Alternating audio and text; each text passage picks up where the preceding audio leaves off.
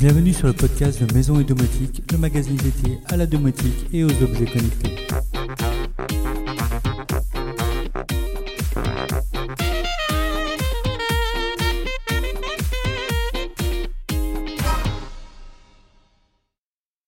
Bonjour à tous et bienvenue sur cette nouvelle émission du podcast Maison et Domotique.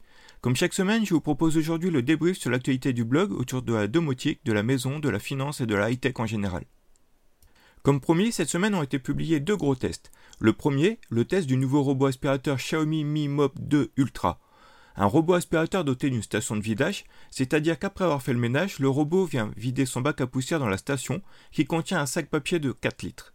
Plus besoin de vider le réservoir du robot après chaque passage. Le robot est ainsi autonome et ne nécessite une intervention qu'une fois par mois environ pour remplacer le sac.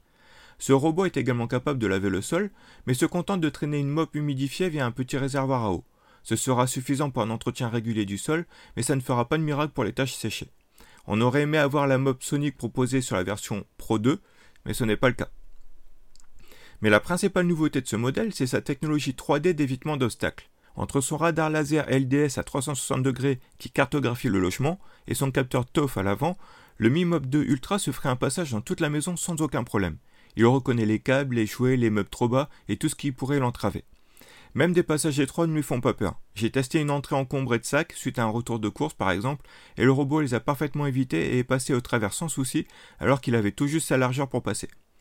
En un mois d'utilisation quotidienne, il ne s'est pas bloqué une seule fois, malgré les bandes barres à pieds coniques, les câbles et les chaussures qui traînent avec leurs lacets qui sont autant de pièges.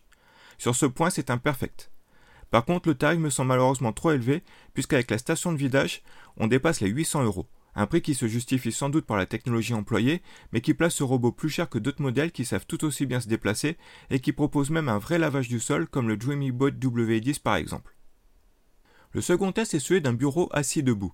C'est un équipement que je cherchais depuis longtemps car je passe plus de 8 heures par jour devant l'écran et quel que soit le fauteuil, on a tendance à s'avachir au bout de quelques heures, ce qui conduit à des douleurs musculaires et une perte de productivité. Un bureau assis debout est un bureau qui, comme son nom l'indique, peut être utilisé pour travailler aussi bien assis sur un fauteuil que debout.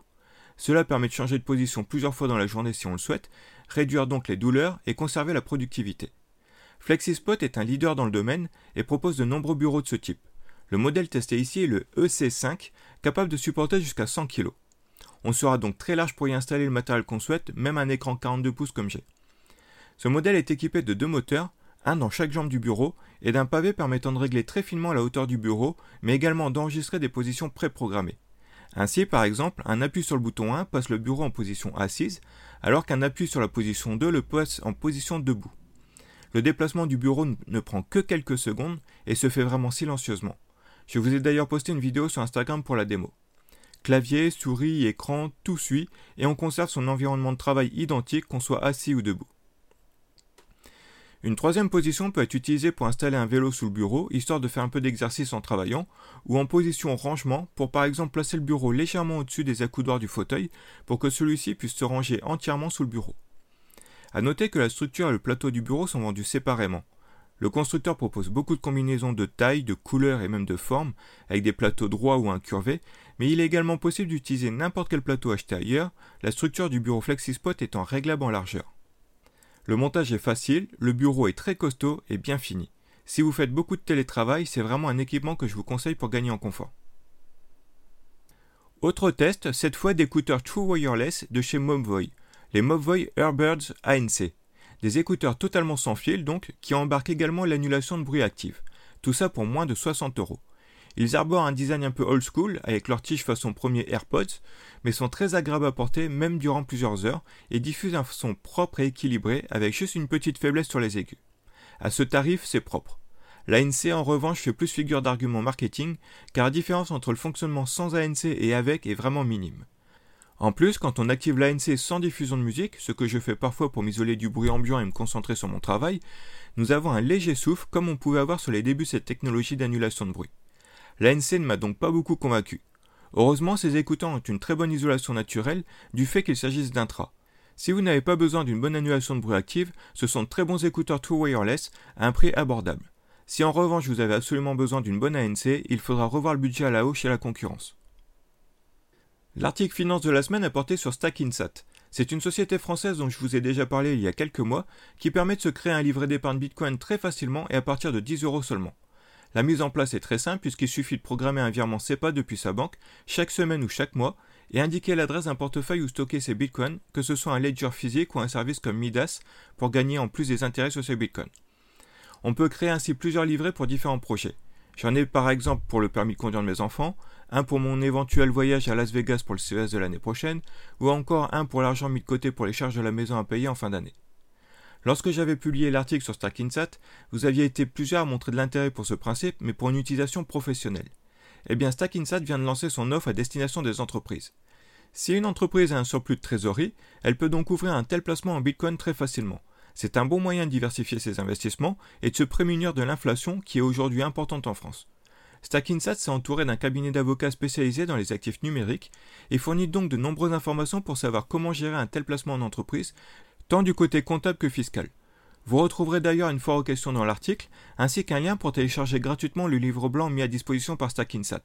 Je vous invite vivement à le consulter, c'est très intéressant. Enfin, côté maison, Louisa a évoqué la possibilité d'utiliser de la peinture pour carrelage quand on souhaite refaire la déco. Traditionnellement, quand on voulait changer de carrelage ou de faïence, il fallait tout casser, nettoyer, reboucher les éventuels trous faits lors du décollage, puis poser un nouveau carrelage. Un chantier pas si simple qui prend du temps et coûte de l'argent. Mais il existe aujourd'hui des peintures permettant de repeindre directement par-dessus le carrelage ou la faïence. Il faut bien sûr sélectionner la bonne peinture en fonction de la qualité et du type de pièce, s'il s'agit d'une pièce humide ou de la cuisine avec de la graisse par exemple, pour obtenir un résultat propre et qui tienne dans le temps.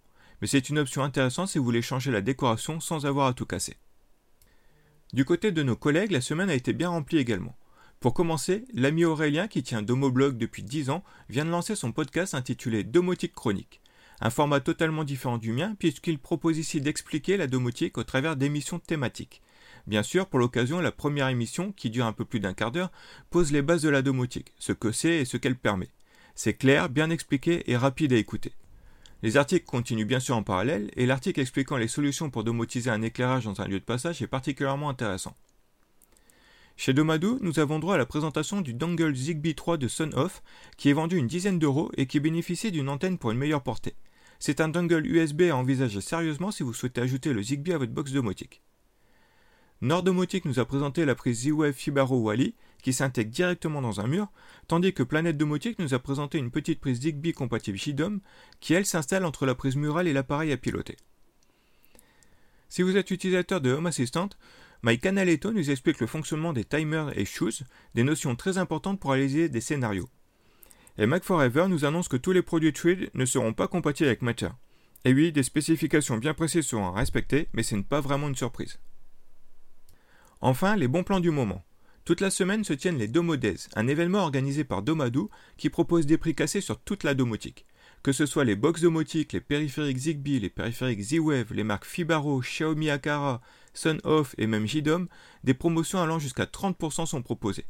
Si vous avez besoin d'équiper votre maison ou compléter votre installation, c'est donc le moment d'en profiter. Nous avons également une belle promotion sur le graveur laser Longer Ray 5, le premier appareil de ce type à disposer d'un écran tactile et d'une connexion Wi-Fi pour piloter la gravure sans avoir besoin d'un ordinateur à côté. Si vous êtes amateur de do-it-yourself, pour graver ou découper certaines matières, c'est un très bel équipement.